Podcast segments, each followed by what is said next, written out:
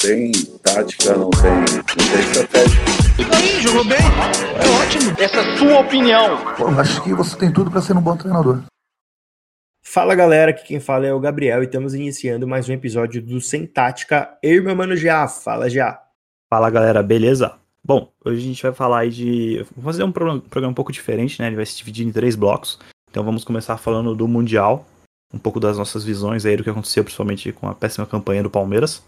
Depois a gente vai conversar um pouco dos técnicos aí que tiveram um upside down aí no, no brasileiro, né? Tanto o Diniz que caiu, foi demitido, e o Abel que tá aí disputando o título, quando ninguém esperava que o Abelão ia chegar, né? Somente o Baldaço acreditou no Abelão. E por último, nós vamos falar aí do, de como as torcidas esperam que seus times joguem muita bola, que às vezes eles não podem jogar, né? É, eu acho que já dá para começar por aí, né? Que o, o GA, quando ele mandou a pauta do programa para mim, né? Que inicialmente a gente ia falar do Mundial. E acabou que nossos planos foram um pouquinho frustrados, né? E aí eu já escrevi lá um textão, né, e tal, já contando com o Palmeiras na, na final contra o Bayern de Munique, e aí ele colocou assim entre parênteses, é, caso o Palmeiras não vá, né, é bom comentar, vai que, aí ele colocou um plano B, eu achei super engraçado, porque... Enfim, o Palmeiras não foi. E aí, já, como é que foi essa... Como que foi a sua reação aí ao seu Palmeiras no Mundial, né? Principalmente considerando que o Palmeiras tem toda essa mística quando o assunto é Mundial. Cara, foi bem frustrante, para ser bem sincero. Não no sentido de. Como é um título que o Palmeiras não tem no sentido amplo da palavra, né? Ele não ganhou ali, como que diz o Kleber Machado, depois de 1900, 1960. O título que o Palmeiras tem, ele fica ali naquele limbo de a FIFA reconhece, não reconhece. Era, seria uma coisa bem legal ganhar, porque é uma coisa inédita, né? seria uma coisa diferente, e uma coisa que eu também não vivenciei. Então, uma coisa que eu bati muito na tecla na questão da Libertadores é que eu não tinha visto ainda meu time na Libertadores. O Palmeiras foi final da Libertadores em 99 e 2000, e eu era uma criança muito pequena, eu nem sabia o que estava acontecendo. E quando, então quando o Palmeiras chegou nessa última final, para mim foi uma coisa muito legal, muito maravilhosa. E aí eu tinha a mesma expectativa de viver isso com o Mundial, né? De poder ver o meu time jogando um confronto internacional, que valia troféu, contra o, o melhor time do mundo, que, não, que seria o Bayern de Munique. Infelizmente não deu, o Palmeiras jogou bem mal contra o Tigres. E aí tem que dar todos os créditos também ao Tigres, né? Porque é um trabalho de longevo já de 10 anos lá no México. É, o, é, é um time patrocinado por uma empresa muito grande do México. Então o Palmeiras não caiu também para um Zé Ninguém, né? Mas sempre fica aquela frustração porque nós não vemos o Tigre jogar. Então para nós o Tigre era para ser um, um, apenas um degrau, entendeu? Para chegar na final. Mas todo mundo vê o Bayern jogar, então todo mundo sabe da força do Bayern. Então por isso que jogar contra o Bayern seria muito especial. E contra o Tigres acabou não sendo, acabou sendo muito triste. Até porque também foi a primeira vez que um time mexicano chegou na final do Mundial, né? E, e eu acho até que mais frustrante do que não chegar na final foi depois perder o terceiro lugar pro Awali, porque também foi um jogo, jogo até mais abaixo que o do Tigre, na minha visão. E o Palmeiras acaba que saiu do Mundial com uma, uma campanha muito ruim, com uma, uma, fase de pênaltis ridícula, assim. Fazia muito tempo que eu não vi o Palmeiras fazer uma série de pênaltis tão ruim quanto aquela. E acaba ficando essa sensação ruim, esse gosto amargo. Mas claro, não é terra arrasada pro Palmeiras, né? Porque a temporada do Palmeiras ela ainda é muito boa. Mas é, fica assim o um gosto amargo na boca, assim, de não ter chegado nem na final do Mundial. Ô, Jean, mas aí nesse caso do. Indo primeiro pro jogo do Tigres, o que você acha que faltou, assim? É, como que você viu, é, digamos assim, qual foi a maior força do Tigres contra o Palmeiras, ou qual foi a maior falta de força do Palmeiras contra o Tigres, né? Como que você analisou mais ou menos isso? Cara, eu acho que o Palmeiras, ele tá devendo um pouco futebol, né? Futebol mesmo, tipo, de jogar, de se impor no momento, nos momentos mais importantes, né? Então, na final do, da Libertadores isso aconteceu. Na, no jogo de volta contra o River, o time acabou tendo um, apagão. E acabou agora também acontecendo contra o, o Tigres, né? E aí eu acho que falta. Não sei se é característica do Abel, se é falta de sorte, se é o cansaço também. Eu acho que, na verdade, o cansaço mental e físico são as coisas que, que pesam mais agora. O Palmeiras vende uma maratona aí já faz acho que uns dois ou três meses que o Palmeiras joga mais de 12 jogos por mês. Isso é um, um número muito alto o Palmeiras ele tá no começo de trabalho muito. É um, aliás, é um começo de trabalho, né? Então o Palmeiras tá há dois meses, três, três, quatro meses com o Abel, se eu não me engano. Então é, é pouco tempo ainda, é, é, menos de um ano, né? E o clube já conquistou tudo isso. E aí tem um pouco também das características do elenco, né? Que o Tigres acabou conseguindo explorar muito bem e o Palmeiras nem tanto. Então o Tigres tinha uma bola aérea muito forte, ele conseguiu explorar muito isso. Acho que teve uns três lances de com cabeçadas perigosas, assim, bolas aéreas perigosas, enquanto o Palmeiras não conseguiu explorar melhor suas jogadas pelo lado, né? Tanto o Marcos Rocha quanto o Vinha não tiveram muito sucesso ali na, na, nas laterais, e o meio do Palmeiras acabou não existindo. Então eu acho que o desenvolvimento do trabalho ele pode trazer coisas boas ao Palmeiras ainda. Daqui a um ano, por exemplo, o time pode estar até mais forte do que hoje. Mas com certeza o Palmeiras ainda fica devendo muito nesses momentos mais importantes. E o Gabriel Menino entregou alguma coisa contra o Tigres aí? O que, que ele fez lá no jogo? Ah, cara, ele assim como o time também não foi, não foi muito bem, né? No geral, ele acabou fazendo uma partida bem regular assim para baixo, mas eu acho que não, não é muito uma coisa dele ou uma coisa do Luiz Adriano, foi mais uma questão do time mesmo que não tava fluindo um jogo coletivo, né, para poder fortalecer o individual. É aquilo, né? Quando o individual aparece num coletivo ruim, é sempre muito legal, é sempre muito maneiro. Mas quando todo o coletivo é bom, e aí o individual ele fica mais forte, é muito mais interessante de se ver, né? É muito mais legal. Pode ser menos heróico, mas ainda assim é muito mais bonito e geralmente é, dá mais, resulta dá mais resultados, né? Ok. E naquele uh, no último jogo lá, né, quando o Palmeiras foi eliminado nos pênaltis, teve aquela cobrança vexatória do Rony. Assim, para mim, aquele tipo de cobrança ali é de alguém que não entrou para jogar sério. Você acha que teve alguma coisa disso daí de mental envolvendo a participação do Palmeiras no Mundial? Você acha que o time foi realmente concentrado, deu tudo que tinha ou estavam jogando muito mais como quem foi só fazer a viagem? É, o Palmeiras ele tem um cansaço mental acumulado já, né? É uma estafa já. A gente tem que olhar pelo menos pela, pela ponto de vista do que a gente consegue ver de fora, né? Então o Palmeiras ele vem de sucessivos jogos decisivos e são sucessivos jogos importantes. Então o Palmeiras jogou aí em dezembro vários mata-matas, se não me engano foram quatro mata-matas. Jogou em janeiro também outros mata-matas, jogou o clássico. Então o Palmeiras vem de sucessivos jogos importantes, sucessivos jogos assim que valem a vida, digamos assim, né? Aqueles famosos jogos de que mudam a carreira do jogador. E aí você começa a ter umas questões, por exemplo, o, o Everton, ele só foi ver a esposa dele agora, só foi ver a esposa dele no encontro, né? Depois que o Palmeiras ganhou a Taça da Libertadores, ele viu a esposa dele no campo ali. Depois ele já foi pra, com a delegação do Palmeiras para concentrar, porque tinha jogo logo depois. Depois ele viajou pro Catar. Então, eles estão nessa maratona de jogos onde eles não conseguem ver a família. Isso vai causando uma estafa, um estresse. O Rony, acho que ele acabou tentando inventar ali, fazer um negócio diferenciado, né? Parece mais aquela batida que o Neymar faz geralmente, que ele faz uma gracinha, etc. para tentar jogar com a mente do, do goleiro, né? Só que o goleiro não, não caiu. Você vê o vídeo assim, você percebe que o goleiro ele não se mexe, fica frio, fica firme. E aí acho que o Rony acabou faltando, acabou ficando sem convicção de onde bater, porque ele não esperava que o goleiro não fosse cair na dança dele, né? Eu não acho que o Palmeiras não levou a sério o Mundial, acho que ele levou a sério sim, mas talvez tenha faltado mesmo repertório para poder jogar, repertório para poder furar a defesa adversária e não tanto vontade. Considerando todo esse contexto aí, né, que você falou que o Palmeiras já vem digamos, fadigado, né, física e mentalmente, uh, o Palmeiras ainda vai bater de frente com o Grêmio do Renato Gaúcho, que, na minha opinião, pelo menos aí é um, um top 4 dos times mais fortes que a gente tem por aqui. E aí, como que você acha que vai ser esse jogo aí? O Palmeiras vai conseguir se recuperar a tempo? Porque eu acho que se for igual foi no Mundial, não dá nem sopa pro Grêmio. É, então, agora vem o principal desafio do Palmeiras, né? Porque a final da, da, da Copa do Brasil é dia 28. Então são aí 14 dias a contar a partir da gravação de hoje, né? Que é 14, dia 14. E o Palmeiras tem que justamente recuperar os jogadores, né? Na parte física e mental para que eles possam fazer uma boa final contra o Grêmio, porque, querendo ou não, pro Palmeiras o brasileiro já não importa faz um bom tempo, né? Bem antes, inclusive, da, de ganhar a Libertadores, porque o Palmeiras já estava nas duas finais. Então podia perder as duas finais, claro, mas não tinha por que ficar jogando com o time titular no Brasileirão como estava sendo feito. E agora é a chance do Palmeiras entrar com times mistos, com times vai poupar a maioria dos jogadores, fazer um trabalho de recuperação e focar no treinamento, né? Então, em vez de ficar mandando gente viajar para fazer jogo no Brasileiro contra o Curitiba, contra sei lá quem, mantém os jogos, o, mantém os times no, em São Paulo treinando, se preparando, porque a Copa do Brasil no final vale muito mais pro Palmeiras, ela vai pagar muito mais do que qualquer colocação que o Palmeiras pegue no Brasileiro. O título vai ser bem mais importante do que pegar tipo o sexto lugar, quinto lugar no Brasileirão vai puxar muito também o emocional da próxima temporada, que já vai começar, né? Então, o Palmeiras vai jogar dia 7 de março a final da Copa do Brasil e logo em seguida já tem jogo do Campeonato Paulista. Então, eles não vão ter pré-temporada, não vai existir pré-temporada esse ano. Esse ano, então para o Palmeiras ganhar a Copa do Brasil pode ser, na verdade, aquela, aquele, aquela injeção de ânimo para começar uma nova temporada já, em vez de você perder e aí ter que dar todo aquele reset e ficar mais cansado, etc. Então, eu acho que o Palmeiras deveria poupar a maioria, todos os jogadores possíveis, assim, os mais importantes, né? O Gabriel Menino, o Luiz Adriano, o Rony e o próprio Gustavo Gomes, o Luan, para que eles possam chegar na final do, da, da, Copa do Brasil bem mais fortes e bem mais prontos, digamos assim, do que eles chegaram para jogar o Mundial, né? Porque vale lembrar, por exemplo, que o Palmeiras chegou da Libertadores, da final da Libertadores pro Mundial oito dias depois, né? E ele ainda fez um jogo nesse meio tempo. Se você pegar, por exemplo, o Flamengo do Jorge Jesus, né? Ele foi jogar, sei lá, 20 dias depois. O próprio River, quando o River ganhou em 2010, 2018, se eu não me engano, ele, foi- ele também foi eliminado nas semis, né? Como o Palmeiras. E ele tinha ido, acho que 10 dias depois, entendeu? Então, a, a história recente mostra que esses times que vão muito cedo, eles acabam não jogando tão bem, né? E aí isso acaba acontecendo pelo calendário aqui no América do Sul, que ele é muito apertado com o calendário europeu. E você acha que, em termos de torcida, por exemplo, aqui no Brasil a gente tem muito aquela sensação de time bom é time que ganha. Você acha que, em termos médios, a torcida consegue entender, por exemplo, todos esses pontos que você falou?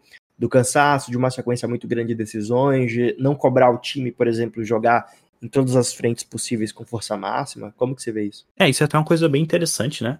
Ah, eu sigo algumas páginas palmeirenses e a maioria delas tinham ficaram com um sentimento parecido com o meu, né? Então seria legal se ganhasse, mas não ganhou e é terra arrasada, não é terra arrasada, entendeu? E por que isso? Porque o quando o Palmeiras estava mais ou menos ali em agosto, acho que foi quando o Palmeiras perdeu pro Botafogo, a sensação do torcedor no geral é que esse time não ia nem pegar décimo lugar no brasileiro, entendeu? Porque o time tava com o Luxemburgo ainda, o Palmeiras estava jogando muito mal. Era uma temporada que tinha começado com muita expectativa, né? Com a possível contratação do Sampaoli, e acabou não, não, não vingando, teve toda a pandemia. O Rony chegou, não estava fazendo um, um bom ano, ele acho que não tinha nem marcado ainda nessa época. Então a, a sensação do Palmeiras, mais ou menos ali para agosto, setembro, é que o time não ia engrenar, não ia fazer nada, a gente ia ser eliminado de todos os mata-matas possíveis e acabar em décimo no brasileiro, né? Então, só o título da Libertadores, que é uma coisa que o Palmeiras persegue já faz aí pelo menos uns 5, 6 anos, né, com, de maneira sequencial, faz 5 ou 6 anos que o Palmeiras joga sequencialmente a Libertadores, com times competitivos, já foi um puta presente, por assim dizer, da torcida do Palmeiras, entendeu? Então a sensação que eu tenho dos perfis palmeirenses que eu sigo é que eles estão muito mais contentes com a vitória da Libertadores do que tristes com a, a péssima campanha no Mundial, né? Porque uma coisa não apaga a outra, no final das contas. O Palmeiras ele fez ainda assim uma boa Libertadores, apesar dos dois últimos jogos terem sido bem ruins.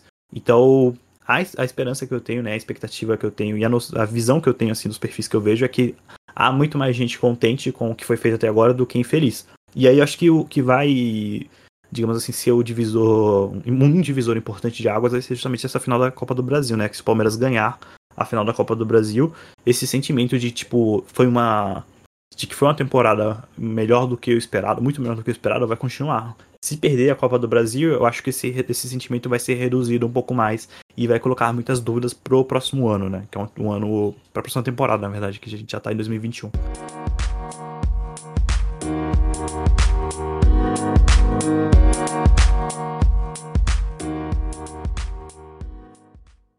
Ô Jai, mudando um pouquinho de assunto agora, a gente teve algumas viradas de cenário aí para alguns técnicos, né? Inclusive gente que saiu da aposentadoria, que a torcida já gritava aposentado, acabou saindo. Acho que dá pra gente começar primeiro a falar do Abelão. É, o Abelão aí que pegou o Internacional e fez do time uma máquina, né?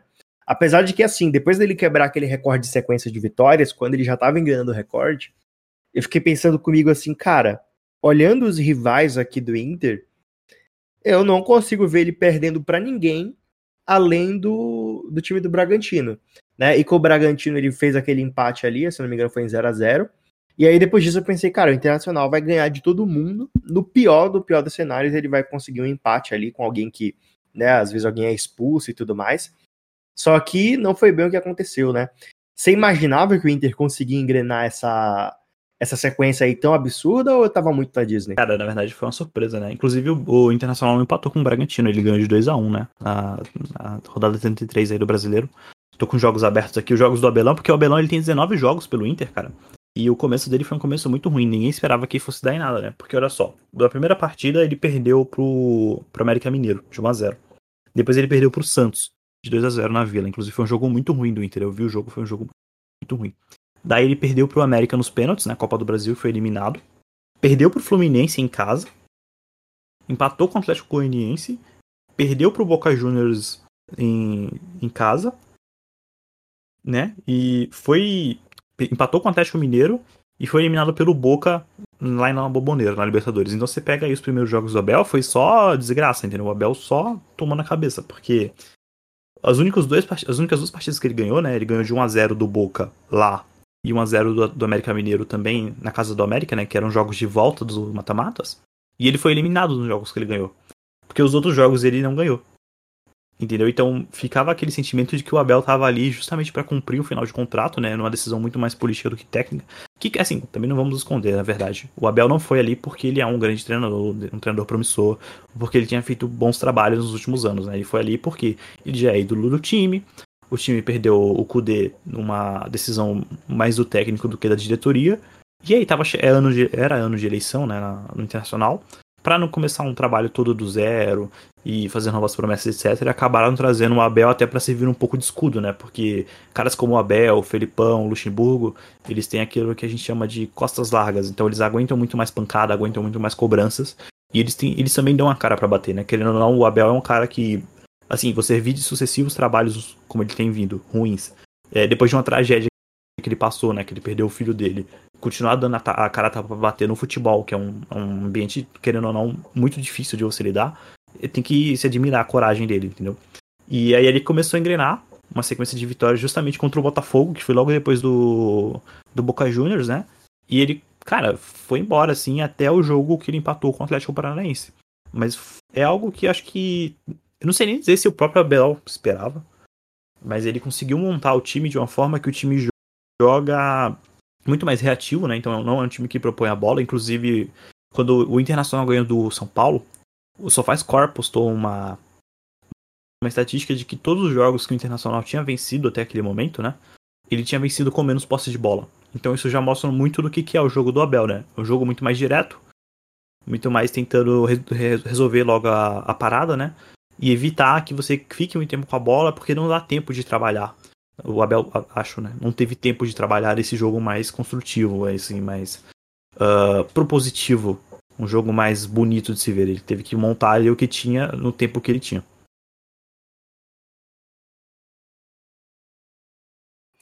Tá, primeiro de tudo, já eu fui olhar aqui também essa, o, o negócio aqui pelo, pelo Flash Score.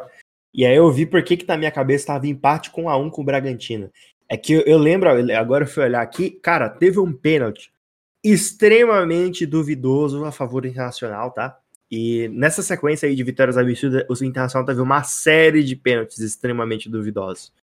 Mas enfim, aí teve esse daí, foi só por isso que eles ganharam. O Bragantino jogou muito melhor, o Bragantino é muito mais time e Claudinho deu show. Brincadeiras à parte, é, essa sequência do Inter aqui tava muito boa. E uma coisa interessante que você comentou aí sobre o Inter ser um time muito mais reativo do que qualquer outra coisa, né? Teve um jogo aqui que eu tô na dúvida se foi o jogo contra o Grêmio, se foi contra o Fortaleza ou contra o São Paulo, não lembro agora muito bem. Mas é, foi um jogo que quando começou, né, o Abel foi dar uma entrevista e aí perguntaram assim: ah, Abel, o que, que você espera pro jogo, tudo mais, etc, como que você vai armar o time? E aí ele falou assim, se duvidar foi até o jogo do próprio Bragantino, tá? Se duvidar foi o jogo do próprio Bragantino. E aí ele pegou e falou algo mais ou menos assim, então, ó, é, o adversário é bom, né, um time forte tal, tudo mais, e é aquele tipo de jogo que eu já avisei o time. Se for necessário, pode jogar feio, que o que importa é sair com o resultado. E então, tipo assim, é, o Abel, nesse sentido, realmente essa é a postura dele, né? Ele tá muito mais preocupado com qualquer outra coisa do que tentar implementar um trabalho ou coisa do gênero, até porque ele já tá, entre aspas, demitido, né? Já. O Inter já assinou com um técnico ali que vem, digamos, para fazer aqueles trabalhos é, de construção e de longo prazo, pelo menos é o que a gente espera. Mas é, o Abel tem muito disso do personagem, esses técnicos assim, tipo Abel, Vanderlei Luxemburgo, de fato eles conseguem lidar infinitamente melhor com a cobrança. O, já acrescentando um pouquinho mais aí, ó, o Inter ainda para concorrer pelo título, né, que tá 100% aberto, ele vai ter dois confrontos bem interessantes, né? Porque o primeiro confronto é uma final adiantada, que é Inter contra Flamengo lá no Rio de Janeiro, né, na casa do Flamengo. E assim, pelo que os dois times vêm jogando, o jogo tem uma cara um pouquinho mais de Flamengo do que de Inter. Eu queria saber um pouco do teu parecer e depois a gente também comentar um pouquinho de Inter e Corinthians. Então, e muito desse modelo do Internacional vem justamente do fato de que ele não pode ficar com a bola, né, para poder ganhar. Então, se você pegar os jogos que o Inter ganhou, ele teve muita, muito menos posse de bola do que os times. Mas se você pegar já a última partida contra o Sport, que ele teve que propor o jogo e ainda teve um jogador expulso, o Internacional teve mais posse de bola e acabou sendo menos eficiente, né? E aí, eu acho que o Flamengo leva vantagem nos, nos confrontos da, da última rodada, muito porque o Flamengo vem no momento de crescimento do seu desempenho, enquanto o Internacional está chegando no momento meio que de estacionar o desempenho dele, né? E por que isso? Esse modelo, ele tem um. Todo modelo de futebol tem limitações de, de jogo, de implementação e etc. Mas esse modelo do Inter acaba sendo muito mais físico e emocional do que bola propriamente dito, né? E isso acaba pesando em alguns momentos, porque se você joga muito mais com vantagem emocional, se você começa a perder pequenas batalhas, digamos assim, em campo, o seu emocional acaba. Você acaba perdendo um pilar muito importante do jogo. Você acaba perdendo uma base muito forte do seu jogo. Que, e você não tem repertórios para construir o jogo de outra forma, que é o caso do Internacional. Então, eu acho que o Flamengo ele chega mais forte, até pelo fato do Flamengo jogar um, um estilo de jogo que deve que é mais capaz de propor o jogo de, com a bola rolando, digamos assim. Então, o Flamengo ele tem um time mais preparado para propor o jogo com a bola rolando. Tem um time que, se, que pode jogar também no contra-ataque, se for necessário. E tem um time que também consegue subir para tomar a bola lá em cima. Né? Ele consegue marcar no, no campo de, de ataque e recuperar a bola muito perto do, do do gol. Então o Flamengo hoje é um time com mais cara de pronto, com mais cara de campeão, digamos assim, do que o Internacional, né? Se é que dá para dizer isso de algum time do brasileiro, porque eh, tá difícil, né? Essa, esse campeonato parece que ninguém quer, ter, ninguém quer pra, levar para casa, né? Então eu acho que o Flamengo vai acabar levando o título. Isso aqui já é uma previsão pro campeonato. Ele parece com mais cara de campeão, ele tem melhores peças individuais. No Internacional não tem um time tão forte individualmente. E ele tem um time com mais repertórios para colocar em campo do que o Abel. Mesmo que o Flamengo talvez tenha aí um confronto, um final de campeonato um pouco mais complicado que o do Internacional, né? É, eu particularmente eu não colocaria dinheiro nesse favoritismo aí do Flamengo, principalmente porque o último confronto é contra o São Paulo, né? O Flamengo vem de um ano horrível em jogos contra o São Paulo. Eu já, nesse jogo aí do de Inter e Corinthians, queria que a gente comentasse um pouquinho, porque assim, o Corinthians, ele vem de um trabalho, né? Ele iniciou a temporada com um trabalho, entre aspas, de longo prazo, né? Chamaram o cara ali para construir o time, mudar a identidade de jogo, transformar o Corinthians em um time de posse, transformar o Corinthians em um time de criação, e não mais aquele time reativo que a gente está acostumado a ver aí nos últimos um milhão de anos. É, e aí acabou que não deu certo, né? Ele tinha um elenco limitadíssimo. É, os times brasileiros, como sempre, pagando grandes fortunas para jogadores ali que são né, de um nível técnico bem duvidoso, como por exemplo o Luan no Corinthians, que veio para ser o dono do time e acaba que é um reserva absoluto, né? Muitas vezes nem entra em campo. Uh, e aí o Corinthians foi lá, demitiu o Thiago Nunes, e contratou o Wagner Mancini, que é um técnico né, desse perfil aí, Luxemburgo, Abel Braga, que você chama quando você tem um incêndio, você precisa montar uma defesa e jogar no contra-ataque.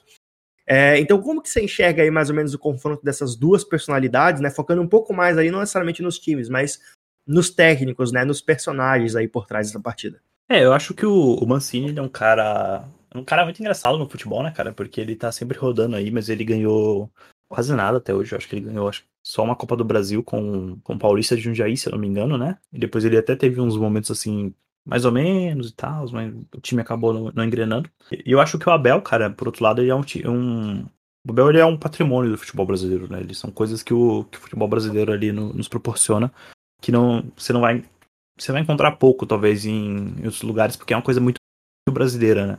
É uma coisa muito única. Eu acho que o Corinthians ele é um time que pode dar mais trabalho pro Abel, sim.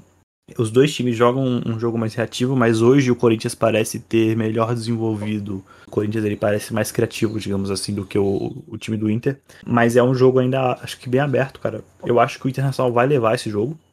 A depender do, do emocional dele, né? Porque, se eu não me engano, o jogo do Corinthians é logo após o jogo contra o Flamengo. Então pode ser que já chegue lá com o campeonato resolvido se ele ganhar do Flamengo. Eu acho que o Corinthians ele vai chegar com menos pressão, mas se, se o Internacional resolver o campeonato antes, contra o Flamengo, daí ele tem tudo para chegar ali e fazer um jogo de festa, né, contra o Corinthians. Bom, eu gosto de coisas mais garantidas, eu não curto muito cenários deslumbrantes, então espero que o jogo comece, o Internacional faça uma falta bem feia, tome uma expulsão, de preferência que essa expulsão seja do Marcelo Lomba, porque o cara tá jogando demais. É, espero que o Rodinei possa jogar na lateral direita deles, eles falaram que estão dispostos a pagar a multa pro Flamengo, e é isso que eu espero pro jogo. ah, cara, não fala assim do, do Abelão, cheio de paixão. Bom, tudo que eu quero é que possa acabar o jogo e ele fale. Foi lindo. Com um bom, um bom vinho na mão.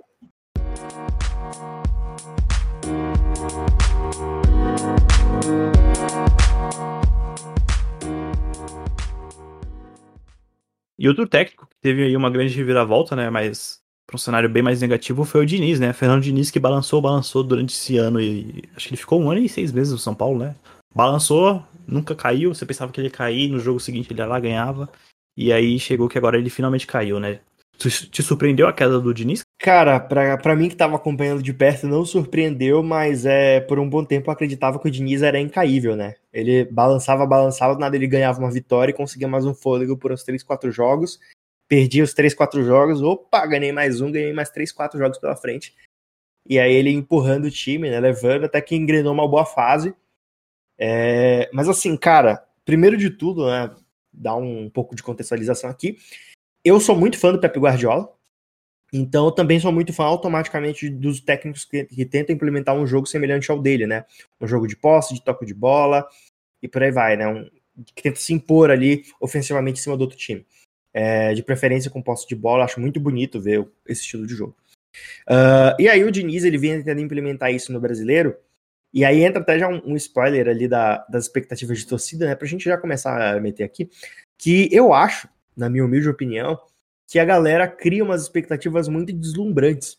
Uh, quando a temporada começou, ninguém, ninguém imaginava que o São Paulo concorreria por título com o elenco que ele tinha. Se alguém tivesse que fazer uma aposta e falar, ah, quem vai concorrer por título, São Paulo ou Bragantino, eu duvido muito que as pessoas não falassem Bragantino. É, e aí o Diniz levou o time do São Paulo para a ponta da tabela, né? E chegou a abrir sete pontos de vantagem, se eu não me engano. E infelizmente ele perdeu isso daí. São Paulo agora já tá bem mais lá embaixo e dado os próximos adversários, é provável até que ele caia um pouquinho mais. É... E assim, o Diniz ele acabou sendo fritado, né? Teve aquele episódio do Tietchan que a mídia deu uma fritada nele. O próprio Tietchan não pareceu tão impactado assim com a situação, né? Pareceu muito mais que ele ficou acabou ficando impactado depois da repercussão que aquilo deu. Uh, quem acompanha o trabalho do Diniz mais de perto sabe que o jeito dele de lidar com o elenco é mais ou menos aquilo ali mesmo. É, a gente já, já tinha visto outros áudios ali meio que vazados, né, pegos de raspão, dele conversando tanto jogadores em campo quanto no, no treino e, e com conversas ali mais ou menos naquela pegada, né. Então, me surpreendeu nesse sentido de que eu não esperava que o time do Diniz decaísse tanto, só que é um time muito limitado. É, independente do, do, estilo de jogo do Diniz ser um pouco mais rebuscado e exigir um pouco mais de capacidade técnica dos jogadores, é um time limitado, então quando o Reinaldo saiu do time, cara, o time perdeu, sei lá, 30% da sua força ofensiva. E aí já tava difícil o Reinaldo, Luciano saiu do time, o time perdeu mais uns 40% da força ofensiva, então acabou virando um time muito sem criatividade. É, e aí tem também a questão do Daniel Alves, que, sei lá, assim, é, é difícil até comentar porque a gente não tem informação oficial, mas é o que parece muito é que é como se existisse uma regra de, ó, não pode tirar o Daniel Alves, não importa o quanto ele esteja afundando o time. Então, em vários jogos o Daniel Alves estava afundando o time, e aí o Diniz, em vez de tirar o Daniel Alves, fazia movimentações como o Paul Tietchan de zagueiro, né? Enfim, acho surreal isso. Acabou me surpreendendo muito mais o time decair tanto, né? Eu acho que mesmo com esses dois desfalques, é, o time não deveria ter decaído tanto. E é isso. Diniz caiu. Eu acho que vai demorar no mínimo um tempo razoável para ele conseguir um novo emprego. Provavelmente não vai ser um dos grandes times, já que é, virou uma tendência agora no futebol brasileiro, né? Time que quer ganhar jogo, time que quer ganhar campeonatos, tem que pegar técnico de fora. É, tanto é que até o São Paulo, que digamos não se enquadra tanto nisso, né, em termos de elenco e de investimento, foi fora pegar um técnico. É, enfim, fico chateado porque eu gosto do estilo de jogo do Diniz acompanhava o trabalho dele bastante, passei a assistir jogos do São Paulo só para poder ver o time do Diniz jogando. É, cara, o Diniz foi mais um dos técnicos do Brasil, não só do São Paulo, mas do Brasil, que foi refém do próprio sucesso, né? Porque realmente o time do São Paulo ele tem algumas características ali muito diferentes, digamos assim. E eu lembro até quando começou o brasileiro, quando ia começar, na verdade, a temporada que, que nós estamos agora, né? Que é essa temporada que era pra ser só 2020 e virou 2020 e 21 o time do Bragantino, o Bragantino tava ali montando um time com muitos jovens, né? O Claudinho, o Arthur que era do Palmeiras. Enfim, foi buscar alguns jovens, jovens valores para poder compor o time dele. Bem naquele esquema da, da Red Bull, acho que dá, dá pra fazer um programa depois de como a Red Bull monta os times dela. E tinha muita gente apontando que o Red Bull, o RB Bragantino ia acabar dando mais trabalho no campeonato do que, por exemplo, o Corinthians e o São Paulo, né? Porque era um time mais arrumado, vinha de uma campanha muito boa na Copa da na, na Série B, estava com o mesmo treinador ainda naquela época, então esperava-se que o Bragantino fosse render muito mais. e que o São Paulo fosse render muito menos, né? Acabou que o São Paulo conseguiu dar uma, uma bognada aí na temporada. O Bragantino perdeu o técnico, aí chamou outro, não deu certo, enfim, tá com o Barbieri agora tá indo bem. Mas o que o São Paulo, o que acontece com o São Paulo é o que acontece com muitos técnicos aqui, que eles acabam fazendo um trabalho melhor do que o esperado.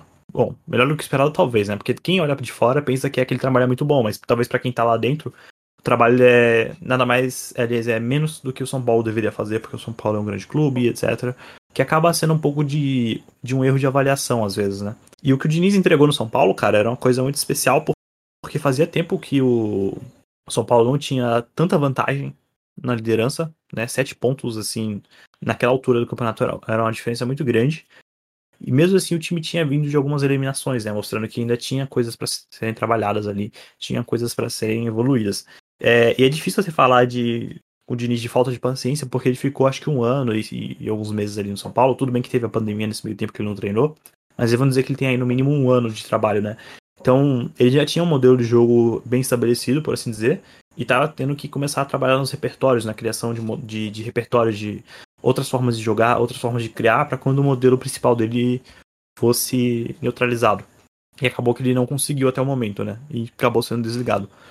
E o que acontece com o Diniz é o que aconteceu com o Odair Helman no Fluminense, com o próprio Odair Helman no Internacional, aconteceu com o Aguirre no São Paulo. Então são técnicos que levaram o time para disputar coisas que o time não seria capaz.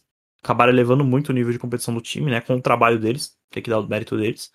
E aí quando chegou na hora de decidir, não tinha mais para onde ir, né? Não tinha mais de onde tirar do time.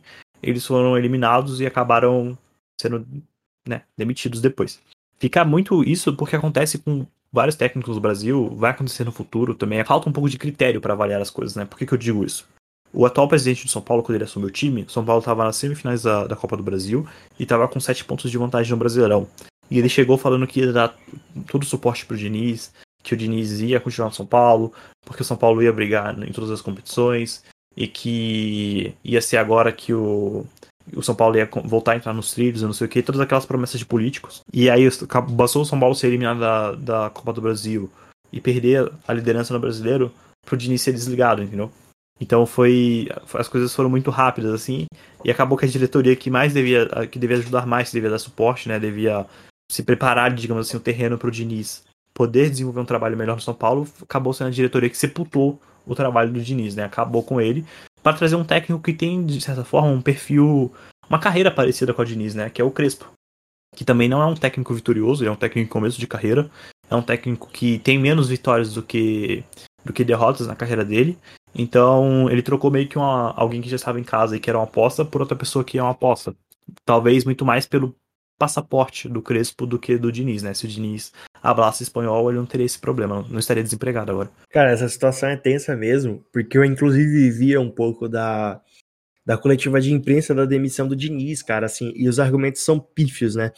Na verdade, os argumentos não, né? Que apresentaram um argumento só que foi a falta de resultado. Se você fizer uma análise de investimento, de elenco, de resultados, de criação, enfim, uma análise de fato com, com números ali, com variáveis dentro dela, é, eu duvido muito que o São Paulo dê o um mínimo de rala para alguém falar assim: ah, é justo, por exemplo, o São Paulo tirar o título de um Atlético Mineiro, de um Palmeiras, de um Grêmio, de um Flamengo, de um Internacional.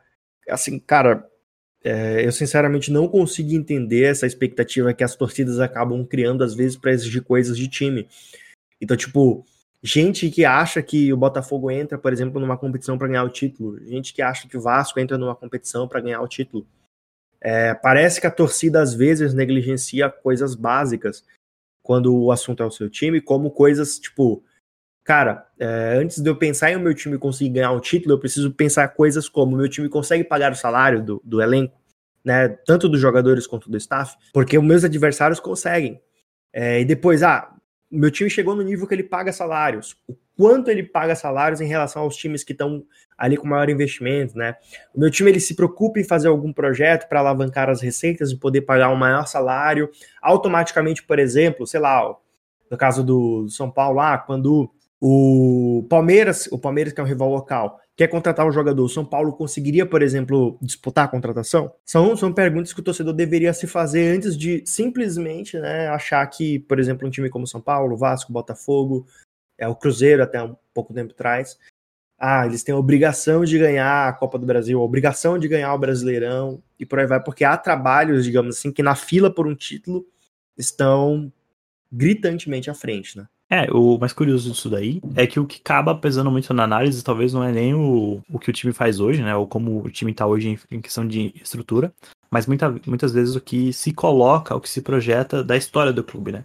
Então todo mundo pensa, ah, é o São Paulo, o São Paulo tem ali dois ou três bons jogadores, é um time de muita camisa, é um time de muita tradição, então ele com certeza vai entrar para brigar. Isso nem sempre se, se prova verdade, né? Cada vez mais isso se prova menos verdade, porque cada vez mais os times, mesmo que são, mesmo talvez menos tradicionais, né, com histórias menos brilhantes, eles acabam se mostrando vitoriosos pela organização. É só você olhar, por exemplo, para a Copa do Brasil. O América Mineiro chegou longe, chegou onde chegou, eliminando o Internacional, que é o atual líder do brasileiro, chegou eliminando o Corinthians, e você olha assim, ah, onde tá o Santos? O Santos caiu pro Ceará, cara. Entendeu? Então são ambos times, assim, Internacional, Corinthians e Santos, muito tradicionais no nosso futebol, times realmente é, gigantes em seus estados, e que eles caíram para times bem menos tradicionais, né? O Ceará, até dois anos atrás, três anos atrás, ele estava disputando, tentando se manter na, na Série A para não cair, porque quando o time cai é horrível. O América Mineiro estava disputando a Série B quando ele eliminou o Corinthians e o Internacional. Isso tudo porque há ali por trás um trabalho, um trabalho com método, foi tudo montado, digamos assim, para acontecer daquele jeito, né? Houve um scout, o elenco foi montado para atender certas características, que não foi o que aconteceu com o Fernando Diniz. Ele chegou no final do Brasileirão do anterior, com o elenco já mais ou menos do jeito que está hoje. Não tinha dinheiro para comprar ninguém, então todos os jogadores que vieram para São Paulo, eles vieram em alguns esquemas, por exemplo, o Luciano foi uma troca, trocaram o Luciano pelo Everton com o Grêmio. Então, e ele entregou o time na, na liderança e na semifinal da Copa do Brasil, né? O torcedor fica triste porque foi eliminado na, na fase de grupos do, da Libertadores, caiu pro Mirassol no, no Paulista, caiu muito cedo pro Lanús na Sul-Americana. Tudo isso realmente são vexames, né? Mas acabam fazendo parte do futebol. São coisas que você está exposto a, a sofrer quando você está jogando o jogo, né? É, não sei se eu concordo tanto assim que é, digamos, vexame, né? Porque eu penso muito assim, você tem que fazer uma comparação com o seu adversário em termos de, cara, é o quanto o seu adversário se preparou, por exemplo, a mais do que você para estar tá ali, né? E acho que um exemplo perfeito disso é o América Mineiro, a gente vai poder comentar mais é, na recapitulação da temporada, mas eu acho que um exemplo perfeito disso é o América Mineiro, né? É, exemplo, ah, sei lá, agora até fugiu, você acabou de falar, mas fugiu da cabeça aqui os times que o América Mineiro derrubou. É, ah, mas enfim. o Inter e o Corinthians, né, cara? Ó, ele derrubou o Inter e Corinthians.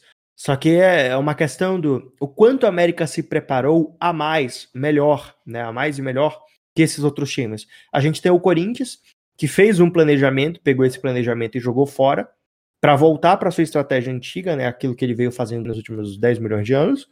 A gente tem o Internacional, que também tinha um planejamento. Não foi ele necessariamente que jogou esse planejamento no lixo sozinho, pelo menos, porque um dos argumentos do técnico para ir embora é que o Internacional fez promessas e não estava cumprindo essas promessas, é, principalmente, principalmente promessas que envolvem dinheiro.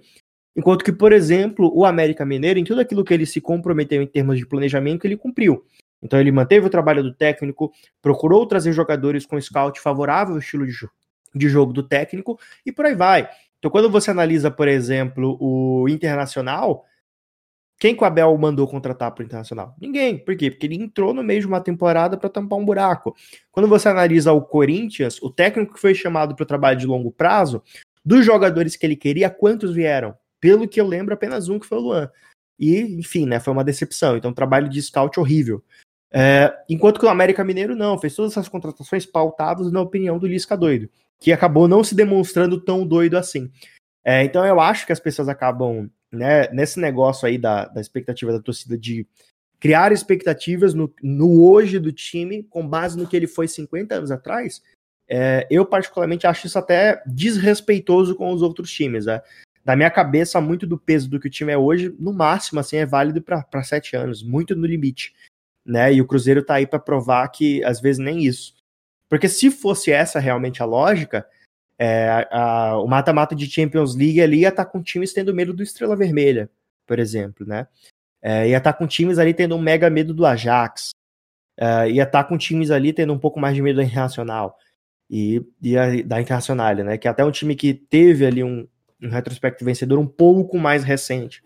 Mas assim, cara, o que seu time fez 20 anos atrás não vai ter relevância mais hoje, né? Vale muito do que a sua diretoria veio fazendo ali nos últimos cinco anos, né? Do planejamento que ela teve nos últimos cinco anos, no último um, dois anos.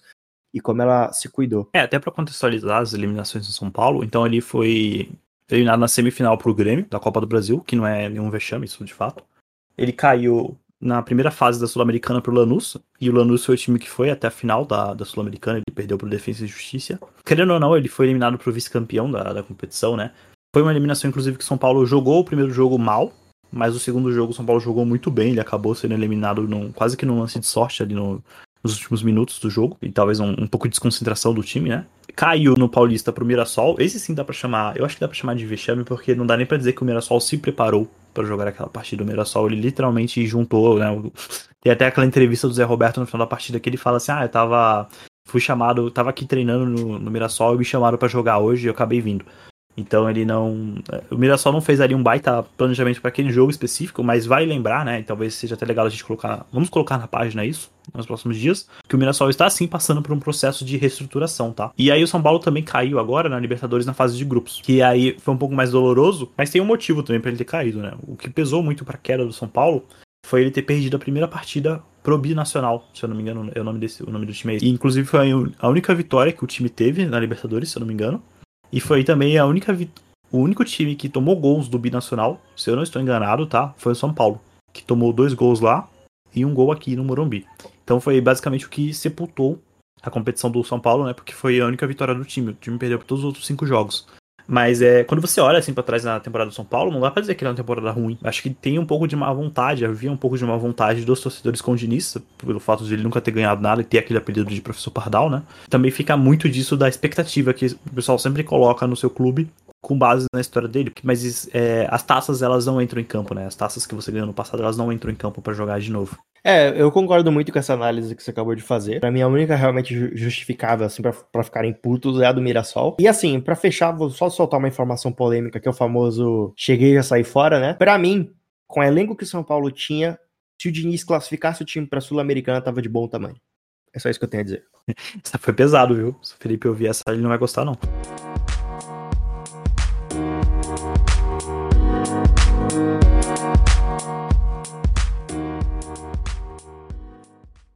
Bom, agora eu já tô mais calmo, então, galera, muito obrigado aí pela atenção e pela audiência de todo mundo, tá bom? Lembrando, a gente tem nosso perfil lá no Instagram, você pode acompanhar um pouquinho mais do nosso trabalho no arroba Podcast. Vai estar tá aqui na descrição do programa também, facinho para você poder ir lá, tá bom? No mais, beijos do pai. Valeu, galera. Falou! É isso, galera. Muito obrigado aí todo mundo que nos escuta, né? Alinhe as expectativas para a próxima temporada, porque vai ser uma temporada pior do que essa, vai ser bem mais curta, com bem menos pausa. Então, toma cuidado, tenha paciência com o seu time. Até mais, tchau, tchau.